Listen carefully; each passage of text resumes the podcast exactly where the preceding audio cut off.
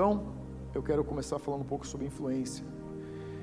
Quando você começa a considerar o reino de Deus, e quando eu falo a palavra Deus, imediatamente você vai voltar para as suas experiências com Deus. Essas experiências vão engajar ou vão envolver com experiências que você teve em uma igreja, uma família, cultura, tudo que você recebeu como bagagem até aqui vai ser a conferência que você vai fazer quando eu te disser a palavra Deus, quando eu te falar a palavra igreja. Todos, todo esse conhecimento, toda essa base, toda essa tua história, ela escreve o que eu, eu gosto de chamar de filtro. Quando eu falo de igreja, você pensa igreja como você conhece. Eu penso igreja como eu conheço.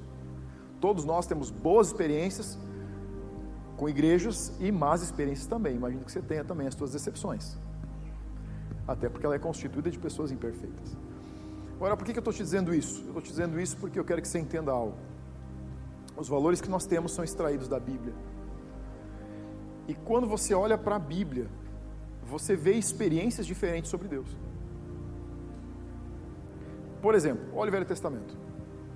Quando eu falo de Velho Testamento, qual a imagem de Deus que você tem? Você vê um Deus de amor ou você vê um Deus de justiça, de ordem, de juízo, de comando? Você vê a, a paternidade sólida, o Deus juiz aparecendo no Velho Testamento. O Velho Testamento carrega essa personalidade sobre Deus que é muito mais faça, não faça. Honre a Deus acima de tudo. Honre a sua família, honre seus pais. Não adultere, não roube, não mate. Toda a informação que você tem de Deus no Velho Testamento é uma informação sólida, ela é maciça, ela vem carregada de uma personalidade de justiça, sim ou não? Você vê guerra, você vê sangue, você vê morte no Velho Testamento. E o Novo Testamento carrega uma nova expressão desse mesmo Deus. Você não vê essa linha de justiça no Novo Testamento. Você vê graça. Você é amor. E a gente às vezes até tende demais nessa linha de amor e graça e torna isso até um pouco destoado com a realidade. Mas por que quando você olha, e por que quando nós olhamos o Velho Testamento nós temos uma imagem de Deus e quando olhamos o Novo Testamento temos outra imagem de Deus? O Velho Testamento ele vem carregado da personalidade da pessoa, mas ele não tem a característica que é a cultura que engaja essa pessoa. Deus sim é um Deus de justiça, é um Deus de juízo, é um Deus de verdade, é um Deus de mandamentos. Jesus disse: Eu não vim para quebrar, ou não vim para tirar nenhum dos mandamentos, mas vim para cumprir eles. Mas ele traz o cumprimento dos mandamentos sobre uma característica muito mais amorosa, muito mais relacional. Jesus começa o seu ministério pelas bem-aventuranças. Mateus 5, 6 e 7. E ele começa as bem-aventuranças definindo, se você olhar as bem-aventuranças com bastante calma, você vai perceber que claramente as bem-aventuranças são o resumo dos mandamentos quando Jesus disse: ame Deus acima de tudo, ame o teu próximo como você mesmo. Então você tem uma tríplice forma de amar. Deus acima de tudo, precisa amar a si mesmo para amar alguém e precisa amar esse como você se ama. Então, a base fundamental da cultura do reino que Jesus vem para trazer é amor. O mesmo Deus do Velho Testamento, do Antigo Testamento, está no Novo Testamento, mas ele agora vem rodeado de algo que eu chamo de que a gente chama de cultura do reino. A expressão do Novo Testamento envolve a cultura do reino de Deus. O Antigo Testamento você vê o Deus sem ver a cultura. Você não vê pessoas, você vê o espírito profético sobre profetas, que geralmente são assim, fio de navalha. Você vê reis e você vê sacerdotes. Mas você não vê a construção do que é a cultura do reino de Deus, que você vê se manifestar com Jesus. Jesus começa a discipular aqueles doze homens, ele começa a andar sobre a terra, ele começa a tocar pessoas, ele começa a curar pessoas, ele começa a alcançar pessoas, ressuscitar pessoas, e ele começa a construir algo que é a base cultural de como o reino de Deus funciona, opera e sente que é amor, é relacionamentos, é verdade, é justiça, mas é graça. E influência é um desses valores do reino de Deus, da cultura do reino. Eu quero que você entenda comigo hoje, vamos olhar juntos, porque que a cultura tem esse poder de nos fazer entender o reino de uma forma muito mais compreensível. Então, eu quero que você abra comigo para a gente começar Mateus capítulo 13, versículo 33. Antes de você ler, você pode ir abrindo, mas antes de você ler, deixa eu te dizer algo. Quando Jesus começou o seu ministério na terra, quando ele começa com Mateus 5, 6 e 7, ele não sonhou com uma igreja, ele sonhou com uma cultura. A cultura é o que define o reino sob a expressão da pessoa de Cristo. Quando você pensa em cultura, vou te ajudar a entender isso um pouco, vai ser mais fácil. Quando você pensa em cultura, é, você consegue olhar para o Brasil, você pode ver que é um Brasil de diversas culturas. O Brasil da Bahia é distoante do Brasil do Rio Grande do Sul. Você passa a fronteira, está em Santa Catarina e você vê traços culturais diferentes do Sul. Você vai um pouco mais até o Paraná, você vê de novo uma mutação, você vê que existe traços culturais que envolvem e engajam aquela região. Se você é natural daqui, você deve ser ou descendente de alemães ou descendente de italianos, na grande maioria. São duas nacionalidades diferentes residindo no mesmo lugar, cada um tem o seu perfil cultural. Alemães têm algum, alguns tipos de pratos específicos, italianos têm outros tipos, alemães são teimosos, italianos querem comprar barato. Então, existe o traço cultural. O que Jesus traz em Mateus 5, 6 e 7 e que ele começa a construir aqui em Mateus 13 é princípios fundamentais da cultura do reino. Quando você entende as leis universais ou os princípios fundamentais da cultura do reino, você começa a entender como o coração de Deus bate. Quando você olha para o rei Davi, você vê o rei Davi começando o seu chamado no reinado. E ele começa, e a Bíblia diz assim, nos primeiros capítulos diz, e tudo aquilo que Davi fazia consultava ao Senhor. Aí você vai andando alguns capítulos e você chega num rei Davi que diz assim, e tudo aquilo que Davi fazia, Deus abençoava. Você percebe a mudança? Eu começo com um Davi que consulta Deus em tudo que vai fazer, cada decisão que vai tomar, cada guerra, guerra que vai travar tudo. Mas, passado um tempo, você tem um rei Davi onde Deus está confirmando, ele não está mais perguntando para Deus sobre o que fazer, que guerras travar. E se você não entender o contexto, você vai dizer assim: nossa, Davi se perdeu tão rápido. Na verdade, não foi. A verdade é que o coração de Davi começou a ler como o coração de Deus batia. Agora ele já não precisa perguntar sobre tudo, porque ele sabe como Deus está sentindo. Ele sabe como que Deus quer trazer o reino, como que ele quer trazer a sua justiça entender princípios e valores fundamentais do reino, como influência sobrenatural, como família, é entender como o coração de Deus bate.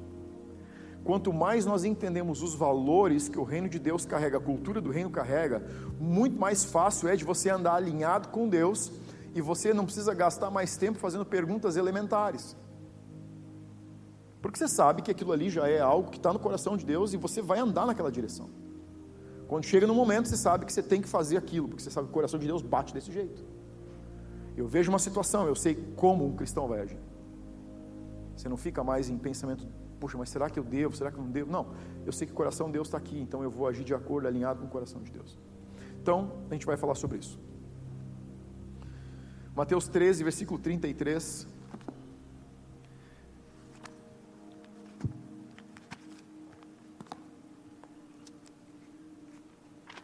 Diz assim: a parábola do fermento. É uma das menores parábolas que Jesus ensinou, mas que carrega uma das bases fundamentais dessa cultura do reino que a gente está falando. Então, o versículo diz: Disse-lhes outra parábola. Então, Jesus falando pelas parábolas. O reino dos céus é semelhante ao fermento que uma mulher tomou e escondeu em três medidas de farinha até ficar tudo levedado. É uma parábola muito pequena, que carrega uma verdade muito grande. Jesus está dizendo o seguinte: o reino de Deus, que todos vocês estão esperando, se parece, ou pode ser comparado, ou ele carrega características como fermento. E aqui eu quero te dizer algo, vou fazer um parênteses aqui. Tudo que você pode ver nessa vida absolutamente toda a experiência, tudo que você pode ver, tudo que tua boca pode provar, tudo que o dinheiro pode comprar, toda qualquer e toda experiência é um traço de uma verdade eterna. É a figura de uma verdade eterna.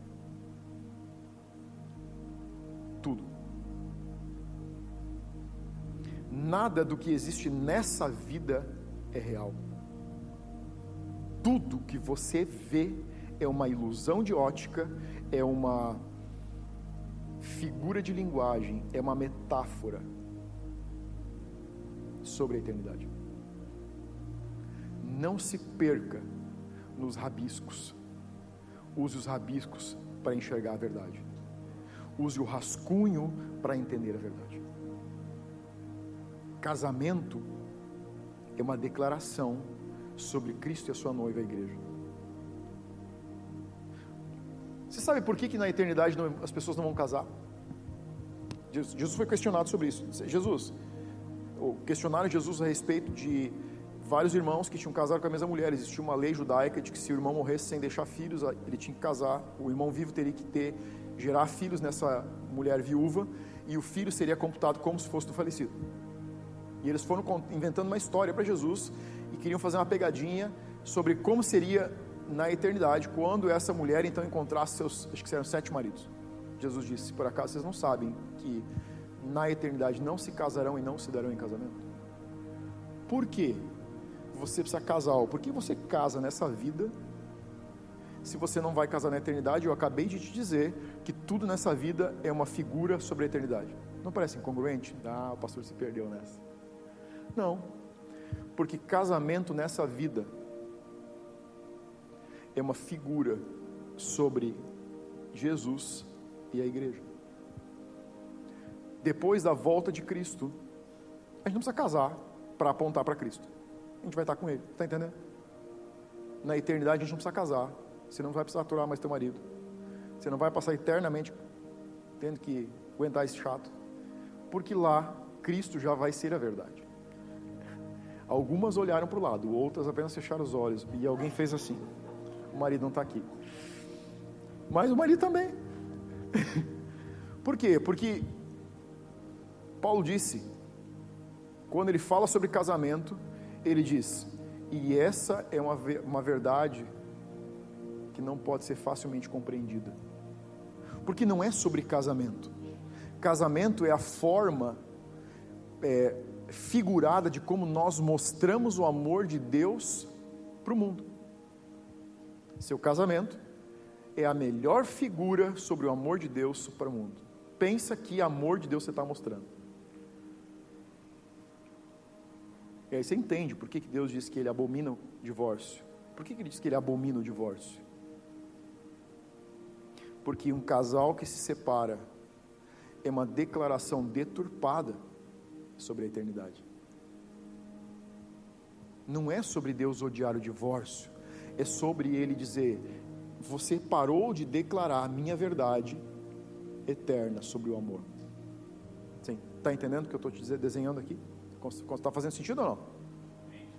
Tudo que você prova nessa vida, tudo que teus olhos podem ver é uma imagem borrada. Transforme a imagem borrada que você tem na melhor figura que alguém pode ver sobre Deus. Seja teu casamento, seja a tua família, seja a tua vida, seja o teu trabalho, seja a forma como você anda, seja a forma como você compra, como você vende, seja a forma como você pisa nessa terra, que ela seja uma figura verdadeira sobre um Deus eterno. Que nós possamos ser esse rascunho alinhado com o coração de Deus. Então vamos lá. Então, essa pequena parábola que Jesus trouxe sobre o fermento está carregando a base essencial da cultura do reino, que é a influência. Quando você pesquisa no dicionário, o que o dicionário fala sobre influência, ele diz assim: é um agente, é a ação de um agente físico sobre alguém ou alguma coisa, suscitando-lhe modificações. Então, quando Jesus falou sobre fermento e reino, ele disse o seguinte: eu estou comparando o reino com o fermento, Porque o fermento tem características que o reino vai ter quando entrar na sua vida. Se você faz bolo, se você faz pão, se a tua mãe, a tua nona fazia bolo ou pão, você sabe o poder que o fermento tem dentro da farinha. Você tem uma massa, você tem farinha antes e depois do fermento, sim ou não? Sim. Se você colocar fermento numa massa, é inevitável que ela não sofra mudança, a não ser que ele seja um fermento vencido, deturpado. Se ele perdeu a utilidade, ele não vai mais provocar mudança.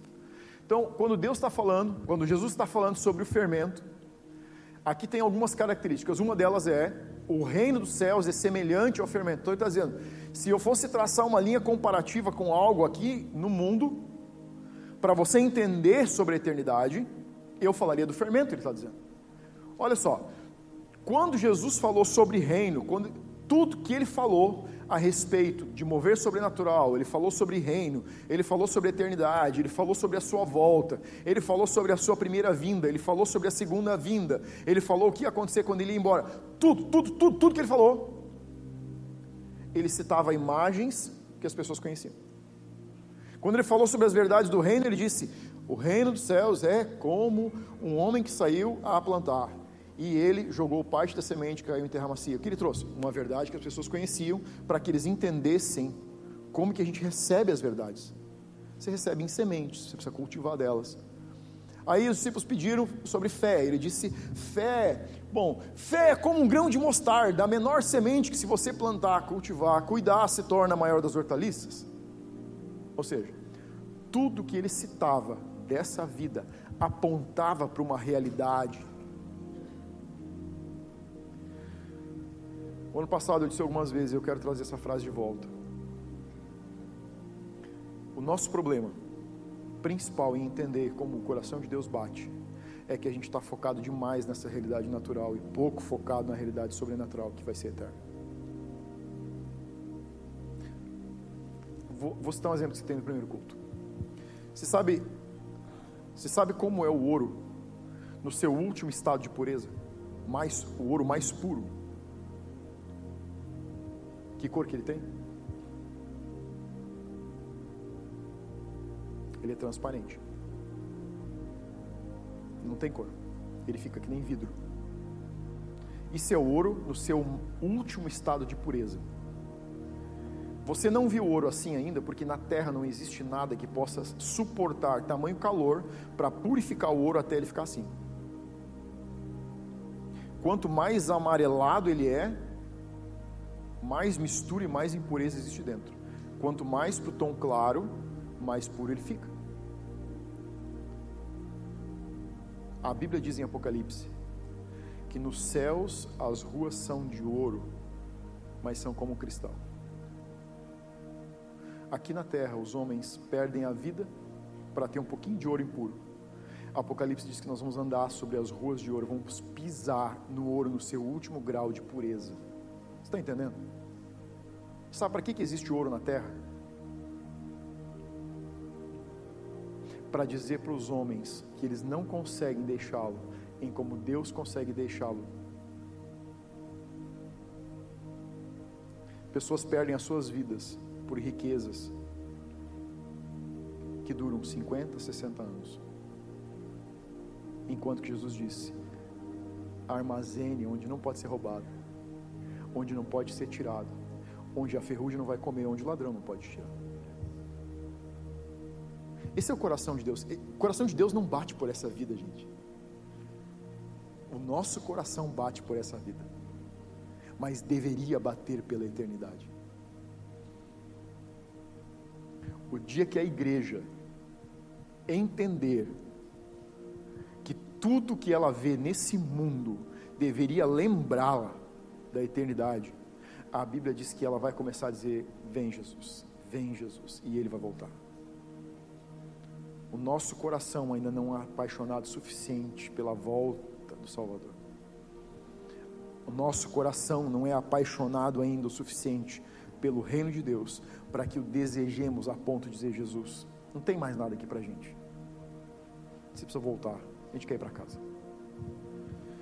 Então, o outro ingrediente dessa parábola, um deles é o fermento, que carrega as verdades do reino. O segundo é a farinha. Então, Jesus disse: O reino de Deus é como um fermento que uma mulher colocou em três porções de farinha. O primeiro ponto aqui é: quem é a mulher? Quem é a mulher dessa história? A mulher dessa história é a igreja. A mulher de Apocalipse é a igreja. A mulher dessa história de Mateus 13, 33 é a igreja. A igreja, essa reunião que nós conhecemos aqui como culto, como celebração, como a reunião da igreja, da família espiritual, é o lugar onde o fermento é colocado na farinha. Quem é a farinha? Você, eu, nós somos a farinha, exatamente. Então, quando nós nos reunimos, conectamos em uma família espiritual, quando você é inserido numa conexão com uma família espiritual, você está na posição onde em algum momento você vai ser mulher, que vai colocar fermento na vida de alguém, e você vai também estar ocupando a posição de farinha, onde você está recebendo fermento de alguém. A igreja é, a, a igreja não estrutura física, eu estou falando de igreja, a nossa união, a conexão entre as pessoas, é esse movimento de pôr fermento na farinha. Mas tem um detalhe nessa parábola. São três porções de farinha e não uma. Por quê? Não bastaria Jesus dizer assim: olha, o reino de Deus é como fermento que uma mulher tomou e colocou na farinha. São três porções, porque o fermento do reino, a verdade de Deus, precisa encontrar a tricotomia do homem: corpo, alma e espírito. A verdade do reino precisa trazer vida no teu espírito, precisa mudar as tuas emoções e precisa modular as tuas ações. Esse é o papel do fermento do reino. O fermento, quando ele entra nas nossas vidas, ele vai mudar o que nós pensamos, como nós sentimos e como nós agimos. A verdade mais sólida do reino é transformação. Essa é a verdade do reino. Eu preciso olhar e saber quem eu era antes do fermento alcançar a minha vida e quem eu sou depois. Você precisa olhar para a sua vida, você precisa olhar para a vida das pessoas com quem você anda e você precisa ver mudança.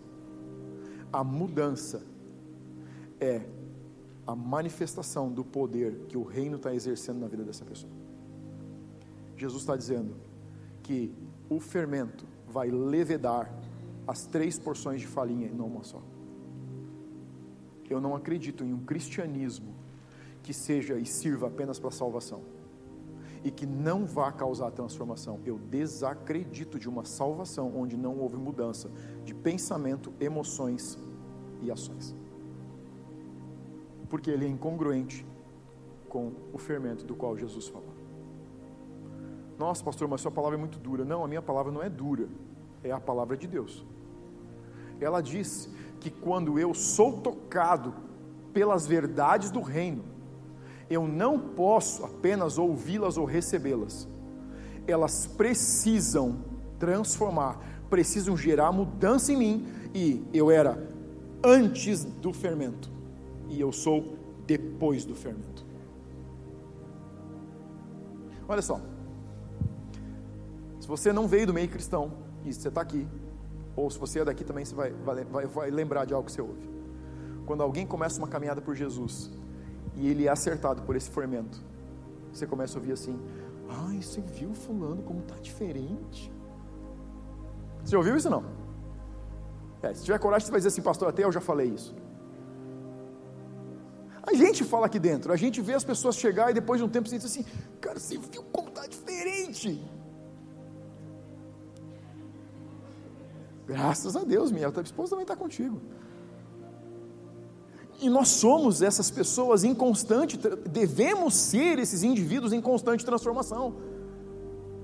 Porque imagina que você vem todo domingo para cá e recebe uma porção de fermento. O que, que você é agora? Agora você é farinha, você está recebendo fermento, você está recebendo, você é massa. tua esposa vai te olhar amanhã e vai dizer: hum, hum, hum, Você não ouviu o que o pastor pregou ontem, né? Você já deve ter ouvido essa frase. Ela viu? Meu baterista ouviu. Eu escuto da minha mulher, vocês não lembram do que pregou ontem? O próprio fermento que eu estou te dando, às vezes eu preciso lembrar que eu também ingeri ele. Por quê? Porque não é sobre uma experiência com Deus, é sobre uma caminhada com Deus. E a caminhada envolve você continuamente estar recebendo fermento e continuamente estar em processo de transformação. Por isso que não é sobre quem você era ontem, é sobre quem você vai ser amanhã. É disso que Jesus está falando. Ele disse: é só farinha antes do fermento, depois do fermento é algo que pode ser ingerido. Sabe quando você passa um tempo com alguém e você diz assim: Meu Deus, como foi bom estar com essa pessoa? Isso foi alguém que já recebeu uma medida de transformação. Faz sentido ou não? Sabe quando você se sente bem? Quando você diz assim: Nossa, eu, a gente conversou duas horas parece que foi dez minutos. É a mesma coisa quando você vai num bom restaurante, quando sua esposa prepara um bom prato quando você vai almoçar no domingo na casa da tua mãe, quando você vai almoçar com amigos, quando você sai com eles, vocês passam um tempo juntos e vão para um restaurante e você volta no carro para casa com a tua família e está todo mundo feliz de ter tido aquele tempo. Tinha fermento que gerou transformação. Isso é a cultura do reino. Vamos lá. Olha, vai para Mateus 16 agora comigo. Um pouquinho para frente.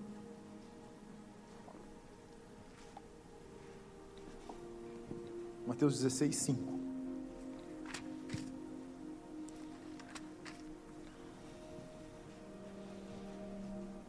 E aí Jesus fala o quê? O título agora é o fermento dos fariseus e saduceus. O que Jesus está dizendo aqui agora, ele vai falar é, existem dois tipos de fermento. Olha qual a diferença do fermento do reino e o fermento dos fariseus e saduceus, os mestres da lei da época. Ora, tendo os discípulos passado para o outro lado, então eles estavam passando aqui um dos lagos com Jesus no barco, e eles estão nesse barco e eles esqueceram de levar pão. Isso foi um pouco depois da multiplicação dos pães. E Jesus, vendo, eu não vou ler tudo, mas o versículo 6 assim: E Jesus lhes disse: Vede e cuidado, acautelai-vos, tenham cautela do fermento dos fariseus e saduceus. O que ele está dizendo é: vocês precisam ter cuidado porque existe outro tipo de fermento e você precisa ter cuidado para não usar esse fermento. Eu sou de família alemã e eu lembro, tenho alguns, algumas lembranças. A minha avó ainda usava o fermento biológico. Alguém conhece isso ou não? É, hoje não se usa quase mais, tem informação já. Mas o fermento biológico, ele podia estragar, perdia o poder de levedar a massa. Você tinha o fermento, você confiava no fermento, mas o problema é que ele tinha era se você colocar o fermento que perdeu o poder de levedar do lado do fermento que tem poder de levedar a massa, você não vê a diferença. Sabe quando que você vê a diferença? Quando você pega uma porção dele e coloca na massa. Um deles faz a massa mudar e o outro nada. E eu lembro da minha mãe e minha avó falando sobre às vezes pedindo fermento, pensando, ah, me empresta um pouco de fermento que o que eu tinha em casa não, não funciona mais. Lembro também de uma dizer para outra, ó, oh, eu, eu comprei um fermento novo, ele é melhor que o que a gente estava usando. Jesus estava alertando os discípulos a respeito de um tipo de fermento que era dado para ser colocado na massa ou na farinha, mas não produzia mudança e transformação no corpo, na alma e no espírito. pode ser uma verdade sem ser uma verdade do reino. E você sabe a diferença quando você recebe, mas ela não causa mudança em você. Não quer dizer que é mentira.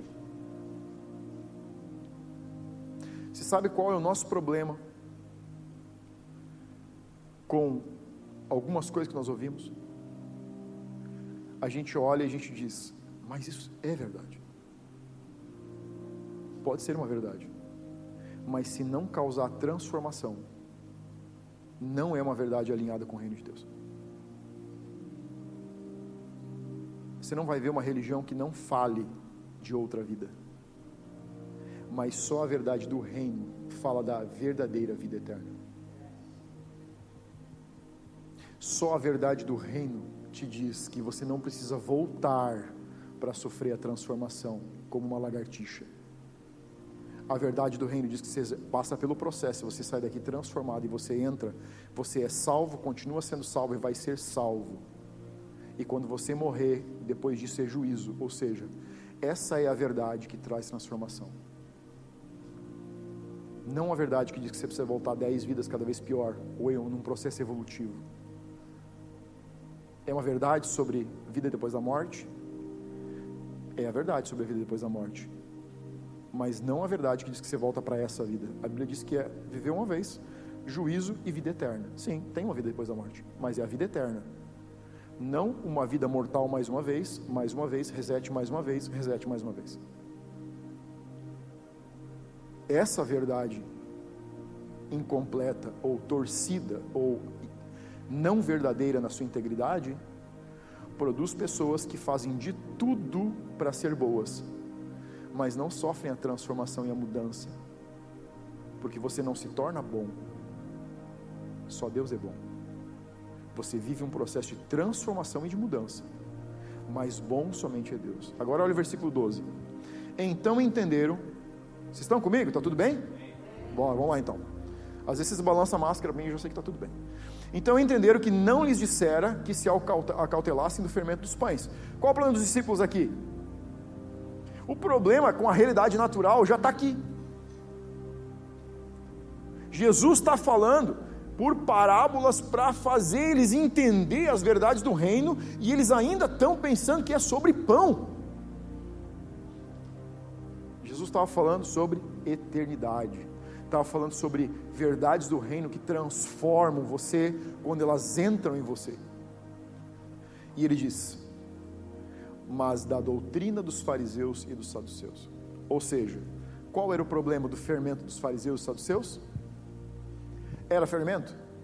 Sim, eles falavam sobre o reino, eles liam as escrituras, eles liam os mandamentos, eles seguiam a religião, sem ser um resultado de transformação. Qual era o problema da doutrina dos fariseus e dos saduceus? O problema é que eles liam as escrituras, mas não recebiam do poder das escrituras. Ler a Bíblia não transforma você. Sabia?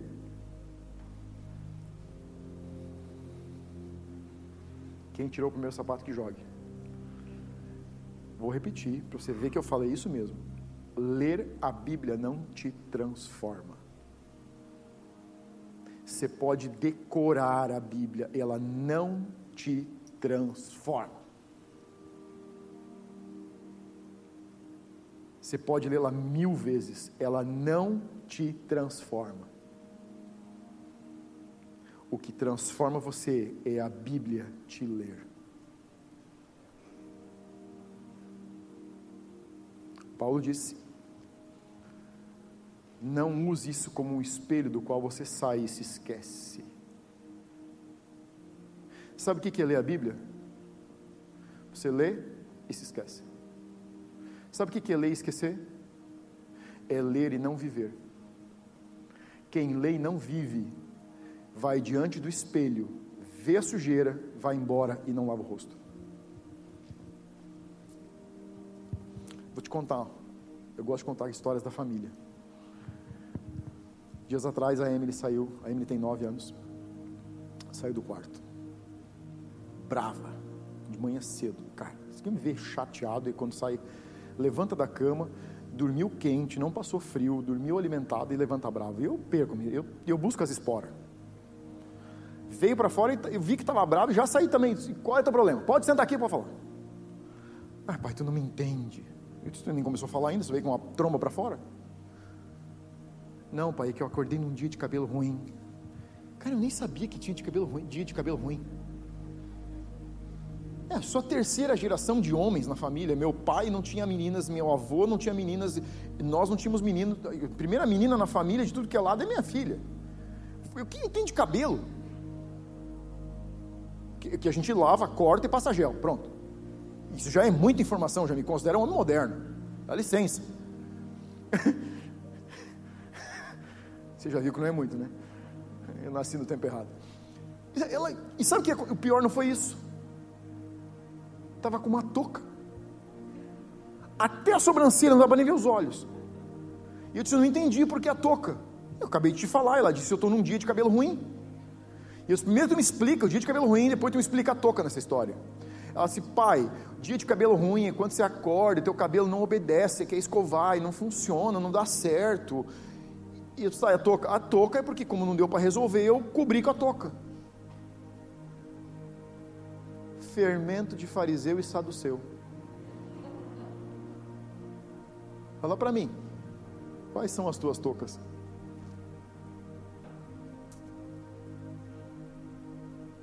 Sabe o que nós fazemos? Nós preferimos não enfrentar o dia de cabelo ruim. A gente, para não ter que passar o processo, a gente veste a touca. A touca não muda o teu dia de cabelo ruim, ele só cobre a verdade para que as pessoas de fora não possam saber que você está todo descabelado. Quando você olhar para alguém na rua de touca, você vai saber que ele está em dia de cabelo ruim. Lembrei da pregação do pastor. Eu estou brincando com você, mas eu quero que você entenda algo. Quando, fala, quando Paulo falou de pegar e, e, ler nas Escrituras e olhar nas Escrituras e fingir que você não viu, é esse estilo de vida religioso de põe a touca.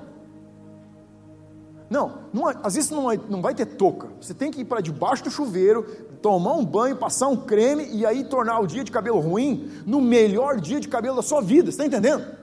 Se não der certo assim, vai lá na pátio. Aumenta a oferta. Subiu o faturamento, você aumenta a oferta. Está comigo? Por que, que a gente quer pôr a touca? Porque é mais rápido, porque é mais fácil e causa a ilusão de que está tudo resolvido. E não está nada resolvido. Quando você está tirar a touca, está pior ainda. Encare as suas verdades e resolva elas. Não cubra elas. Ler a Bíblia não causa transformação em homem e mulher algum. Você pode passar 50 anos dentro da igreja lendo a Bíblia Você tem que passar é a Bíblia lendo você. Eu preciso pegar a Bíblia e fazer ela me ler. O que, que é a Bíblia me ler, pastor? É quando você encontra o que na sua vida está desalinhado com a palavra e você decide: esse foi o último dia que eu estava desalinhado nisso, acaba aqui. E você faz o que tiver que fazer para alinhar a sua vida pela palavra. Não confie em pessoas de touca. Eu estou falando agora de outro sentido, né? espiritual. Eu, às vezes, quando alguém fazendo barbeiragem no trânsito, eu digo, no mínimo é velho e está de chapéu. Mais ou menos isso. Não faça barbeiragem com a sua vida. Deixe a palavra, deixe o fermento entrar na sua vida. Você está entendendo? Não adianta você saber de fermento. Tem muita gente que sabe tudo de fermento. Sabe tudo. Se você perguntar, ele sabe o tipo, ele sabe a porção, ele sabe o processo, sabe tudo. É dá aula de processo. Mas não vive processo. A sua identidade aparece você descobre quem você é quando o fermento diz quem você é, não quem a vida disse que você era antes do fermento. Você é quem o fermento transforma você. Não é sobre ontem, é sobre amanhã. É sobre ser transformado na maneira de pensar, na maneira de sentir e na maneira de se relacionar. E aqui está o grande problema. Vocês conhecem a verdade mais incompleta sobre mim. A minha mulher está aqui, minha família conhece a verdade mais profunda sobre mim. Eu vou falar umas coisas agora, você para de avançar a cabeça dizendo que sim. Às vezes é melhor que sentasse lá atrás. Olha para mim, não olha para ela, esquece. Não. Deus conhece a verdade total sobre você. Eu conheço a menor verdade sobre você. Seu casamento é uma verdade mais profunda, mas Deus conhece a verdade total, é por isso que é esse fermento e não pessoas que vão transformar você. Mas sim, por que, pastor, você está falando sobre fermento e influência? Onde é que isso entra? É simples. O versículo diz: o fermento não entra sozinho. Você precisa de uma mulher, ou você precisa de uma igreja tenha fermento válido. Se essa aqui tiver, se entrega para o processo. Se não tiver, voa, sai daqui. Vá para outra rápido, o mais rápido possível. Não perca seu tempo. Mas se você está vendo que pessoas estão sendo transformadas, elas são o testemunho de que o fermento que a gente está entregando aqui causa transformação.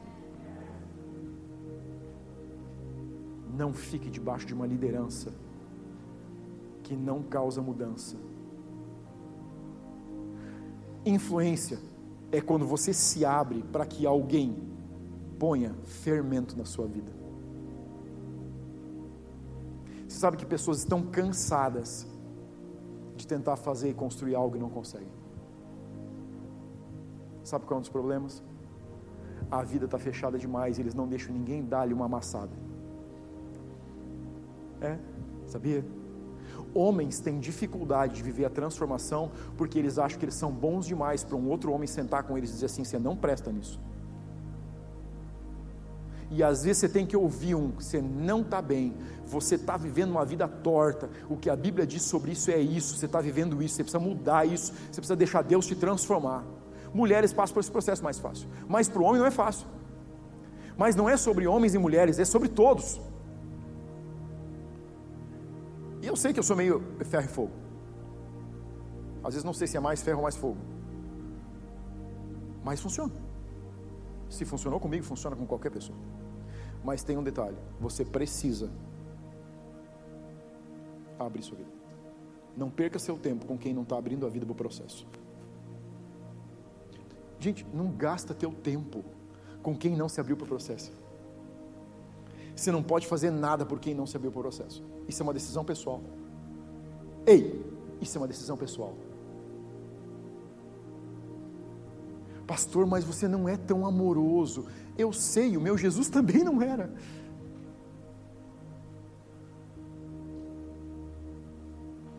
Ele gastava tempo falando por parábolas para que quem não quisesse, que estivesse com o ouvido fechado, não entendesse, e quem estivesse com o ouvido aberto entendesse em particular. Sabe qual é o problema muitas vezes? Sabe onde eu perdi uma parte da minha vida? Fazendo força para pessoas que não queriam entender a verdade que Deus estava me mostrando, entendessem. Tudo que eu gastei foi o meu tempo e a minha vida. Não gaste o fermento que Deus te deu, onde o recipiente está fechado Ponha onde está aberto. Ponha onde está aberto. Pastor, mas isso não é uma medida de amor que eu vejo na Bíblia. Talvez a tua medida de amor esteja desalinhada com o Senhor. Jesus pregava por parábolas, a Bíblia diz, para que aqueles que estivessem com os ouvidos fechados não entendessem. Sabe o que é isso? Tem pessoas que você vai querer gastar o teu tempo e eles não estão prontos para receber, eles estão prontos apenas para gastar o teu tempo. Não gaste tempo com eles. Ore por eles. Deus, toca naquele coração. Deus, eu amo essa pessoa, eu não quero que ela. Deus, quando Deus te mostrar que ela está pronta, você está lá assim, estava esperando, estava esperando. Isso é amor de verdade. Porque o amor que te desconstrói para construir outro não é o amor de Deus. O amor que você destrói a tua identidade, a tua integridade, a tua dignidade por outro não é o amor de Deus. Jesus não perdeu um fio da sua identidade, da sua dignidade pelo mundo. Você não é Jesus e nem é melhor que ele. Ser influenciado implica em andar com pessoas que estejam com uma medida de fermento que você não tem. E implica em ouvir coisas que você não quer ouvir. Para que você alcance a transformação que você precisa alcançar. Está comigo ainda? Está difícil de comer meu pão hoje? então a gente vai mais um pouco, vamos lá. Minha filha disse para mim hoje, estava no carro, conversando um assunto, ela disse assim: Sabe qual é o teu problema, pai? Não, filha, é que às vezes você não é o homem que chega. Meu amigo, se é a minha mulher, eu tombo o carro no meio da pista. É não? Quem está comigo aqui? Se você ouvir um negócio desse da tua mulher, como é que você fica? Ai, amor, que lindo, vem dar um abraço aqui. Tá nada, velho, você pira. Mas é a filha, né? nove anos. Sabe o que eu pensei na hora? O que, que ela vai me dizer com 15? Eu estou fazendo a conta. Jesus disse: faz a conta. Eu, tô, eu acho que eu vou diminuir o ferro e fogo e vou começar a ser um pouco mais carinhoso com ela. Jesus disse: você vai construir, constrói, faz a conta você termina. Mas é como eu e ela conversamos. Para de balançar a cabeça. Obrigado. Assim, você não me. Eu não faço quando você prega assim.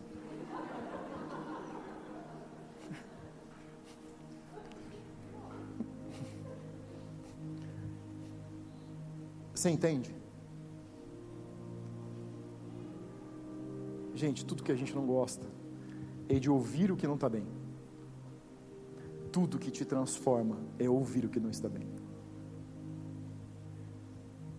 Sabe quanta transformação você sofre quando alguém te elogia? Nada. Zero. Porque quando alguém elogia algo que você faz bem, é, ele está honrando a tua vida. Ele está sendo grato pelo que você já faz. Ninguém honra a sua vida pelo que você não faz. Olha, eu queria te dizer que a comida que você faz é maravilhosa. E você está comendo angu. Tá, tudo bem, às vezes a gente faz, mas a ideia não é essa, o exemplo não serviu. O que eu quero que você entenda é que o confronto, alguém amassando você, sabe assim? Vem cá, vamos para um discipulado legal? Senta aqui, deixa eu te dizer o que você não está querendo ouvir, mas você precisa ouvir. É. É. É. É. É isso. Lê Jesus com os discípulos a partir dessa verdade que eu estou te dando hoje. Volta para as parábolas, volta para Jesus com Pedro, dizendo: Olha, Pedro, não, isso aqui é lindo. Pedro, não foi carne e sangue que te revelou isso, isso foi o Espírito de Deus. O elogio. Aí depois do elogio, quando Jesus disse que vai para a cruz, vai morrer. Pedro diz assim: Não, não, mestre, isso não vai acontecer contigo de jeito nenhum. Jesus olha para ele: Sai da minha frente, Satanás. Toma ali um fermento na massa. Por que, que Pedro se coloca na frente de Jesus para impedir ele de morrer e ir para a cruz? Porque você joga para fora os medos que você carrega, desalinhados com o coração de Deus. Esse Pedro que não queria que Jesus morresse é o Pedro que nega quando a morte está na porta. Não era sobre Jesus. Por isso Jesus disse: esse desalinhamento com o fermento não me serve. Esse Pedro que não quer que Jesus morra é o Pedro que não está pronto para morrer. Esse essa é a medida de massa que o fermento ainda não transformou, a ponto de ele dizer: Eu morro pela vida de alguém. Esse é o Pedro que vai fugir e negar três vezes depois. Você está entendendo? Existe um processo. Influência não é você ouvir uma pregação. A pregação não transforma você. que transforma você, é você dizer: está aqui meu coração, mete fermento para dentro quanto você tiver e me ajuda, amassa bem. A tia da Lidiane diz que o melhor pão sovado é aquele que é bem sovado. Crente que não é bem sovado, não cresce. Simples. Jesus falou de pão, gente. Ele pregou o reino com fermento e farinha. Você sabe como que líderes nascem? Com dor e fogo. Você está passando um processo de dor e de fogo, refino. É Deus que está trabalhando na sua vida. É Deus. A gente lê amor com uma mesa servida. Deus lê amor com ferro e fogo. Porque Ele ama o resultado do fogo e do processo. Ah, entendeu? Ele ama o resultado do fogo e do processo. Processos e fogo desencadeiam em você uma fome que nem você sabia que tinha. Ferro e fogo, processo, fermento, desencadeiam em você uma fome que você não sabia que existia. Faz sentido? Você está entendendo o que eu estou te dizendo? Você sabe por quê? Igrejas estão crescendo no meio da pandemia? porque é fogo e dor. Você não é amassado e diz, nossa, isso é maravilhoso. Não. Quando você é amassado, isso dói. E se não está doendo, eu te diria que não está alinhado com o coração de Deus. Mas não é porque Deus quer te causar dor, é porque Ele quer fazer nascer algo novo. É o princípio do reino. Se a semente não morrer, não nasce. Você está vendo? Gente, eu fico impressionado como Jesus pregava de forma simples e as pessoas não entendiam as verdades que ele estava jogando e o que eles mais faziam era plantar sementes, colher sementes, fazer farinha, mexer com fermento. Você não está em transformação porque você entra e sai de um culto. Você está em transformação porque você pertence a uma família porque você faz parte do corpo de Cristo, que é uma mulher. Está aqui a mulher, gente. E porque você está inserida nessa família, você está inserido nessa família, você decidiu a que família pertencer. Tá bom, eu vou assumir essa minha família. Acabou, fiquei aqui. Agora pode começar o processo. É só isso. E aí você escolhe alguém e diz assim: Deixa eu ver o tamanho da tua mão. Procura alguém com mão bem grande, bem grossa, que amasse você bem. Porque enquanto você se defender do processo, enquanto você não se abrir para ser amassado, enquanto você não se abrir, como diz o Paraná, para ser amacetado, talvez você esteja sabendo muito sobre fermento, mas não sinta ele fazer algo em você. Sabe por quê? Porque você ainda está aqui. Me fala mais do fermento. Não, do fermento não se fala, aqui nessa casa com o fermento se faz. Por isso que algumas pessoas vêm e vão, porque elas não querem o processo. Os mais corajosos ou que não tem para onde ir ficam. tipo, alguém vê que eu, vou ficar porque vou passar fome, então deixa amassar aí, vamos lá, vamos ver o que dá. E coisa boa começa a acontecer. porque se abrimos o processo.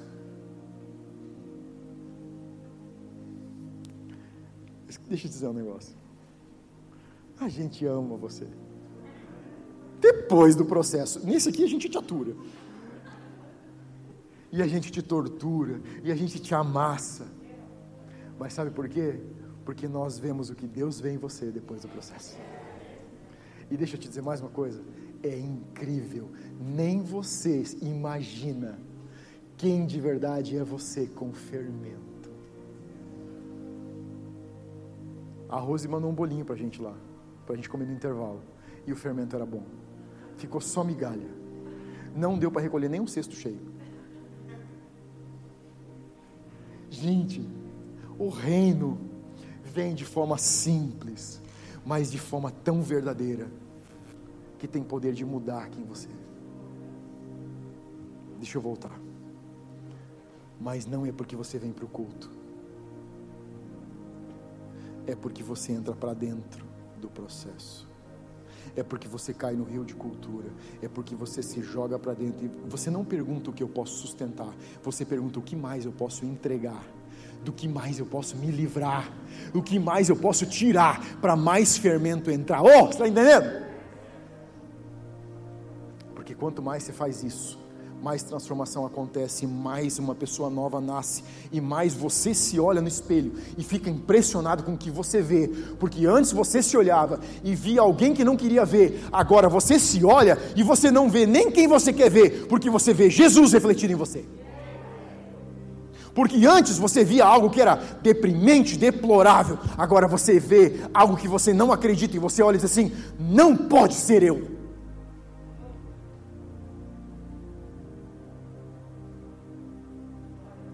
Ah! Você não sabe quantas vezes eu disse: Eu não acredito que eu sirva para alguma coisa. Você não sabe o que é sentar na frente da minha filha, ela me fazer uma pergunta e dizer: Pai, eu vou procurar um marido como você é para mãe. Ah! Mas esse não sou eu. E eu estou. Calma, eu estou em processo. Minha esposa sabe. Eu estou em processo. Mas sabe que às vezes eu digo para ela, quando precisa um perdão muito grande, eu digo, amor, eu estou muito feliz com o processo. E às vezes ela tem que dizer assim, eu também. Sabe, não está tão feliz assim, mas também não pode dizer que não. Então, deixa a Bíblia ler você.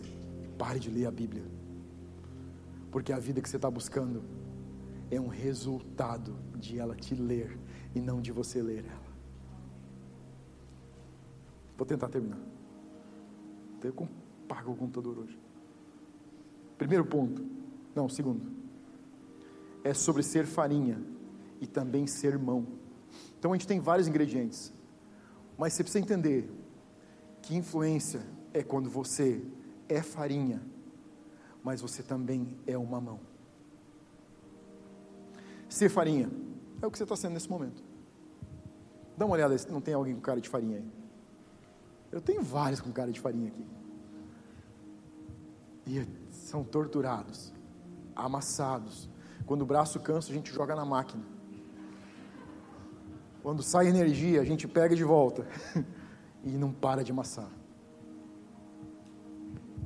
É sobre ser farinha é sobre você permitir que um outro alguém molde você.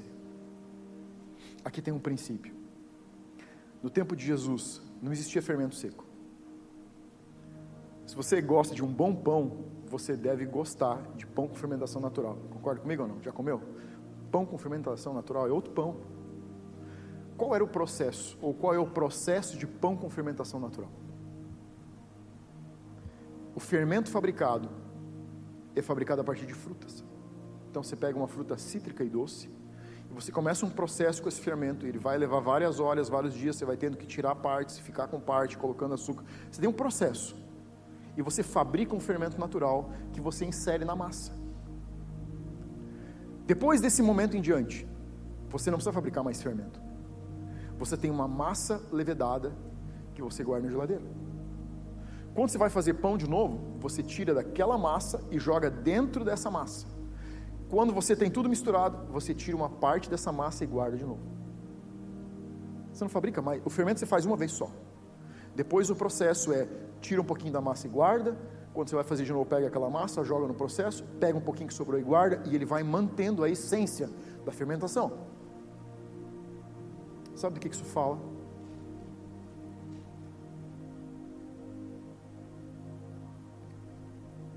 Você precisa compartilhar sua vida com alguém, assim como tem que receber vida de alguém. É sobre receber algo que alguém já passou. Você precisa sentar com alguém que você olhe para a vida dessa pessoa e você vê nele que o fermento já produziu resultado. Não entregue sua vida para cuidados de quem não teve um fermento levedando a vida. Sim, você precisa se abrir para processos. Você precisa ser farinha. Alguém precisa pegar daquilo que recebeu e compartilhar com você. Você precisa sentar com pessoas que você sabe que tiveram uma caminhada, que você sabe de onde saíram e onde eles estão. Não porque eles dizem, mas por quem eles são. Mas você, em algum momento, precisa ser a mão que vai colocar fermento na vida de alguém. Sabe o que torna a vida cristã é, monótona? A falta de ser mão e querer ser apenas farinha. É muito mais difícil você ser a mão do que ser apenas a farinha. Ser a mão implica em você influenciar a vida de alguém. Em um determinado momento, você abrir o seu coração e você conseguir pegar processos que você passou, processos que passar, causaram dor, processos que modularam você, que te apertaram, e você compartilhar com pessoas. É sobre você sim receber, mas é sobre você dar. Não do que você lê, mas da transformação que aconteceu em você. O cristianismo que não é farinha e que não é mão é incompleto. É incompleto. O cristianismo que não envolve o compartilhar com o outro, assim como você recebe o compartilhamento, é incompleto. Ele não é uma verdade do reino. Pode ser uma verdade. Sentar e receber é uma verdade, mas ela é incompleta. A verdade completa significa entrar nos processos de Deus. Para que você compartilhe os seus processos com quem está passando por processos de dor, de perda, de lamento, de amadurecimento, de crescimento, de transformação, de renovação, de avivamento, seja o processo que for, mas é alimento que você vai pôr na boca dessa pessoa. Não são apenas palavras, são verdades que você sabe que te custaram. Lágrimas. Te custaram tempo com Deus, muitas vezes onde ninguém estava vendo, te custaram desertos na vida. Deixa eu dizer algo para você sobre deserto. Deserto você não escolhe quando entra, isso é Deus quem escolhe. Às vezes você acorda pela manhã e você está de cara com o deserto. Agora, o tempo de passagem é você quem decide. O tempo de caminhada é você quem decide. Pode levar dias, pode levar semanas, pode levar meses, pode levar anos. O tamanho do nosso deserto está nas nossas mãos. E se você estiver passando num deserto, tudo que você tem vontade de fazer é se esconder. Se você está passando um processo de dor, tudo que você tem mais desejo é não estar com pessoas, é não se abrir para um processo, porque você tem medo de ser mais machucado. Meu conselho para você é que você faça o contrário.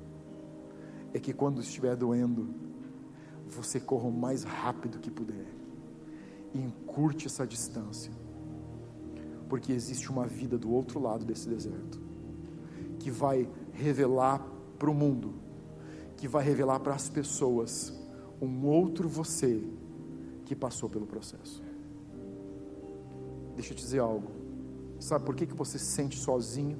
E sinto muito de alguém que se sente só. É como se você sentisse claramente que você foi abandonada no meio de um deserto abandonado no meio de um processo. Sabe por que, que esse sentimento? Porque a nuvem está se movendo.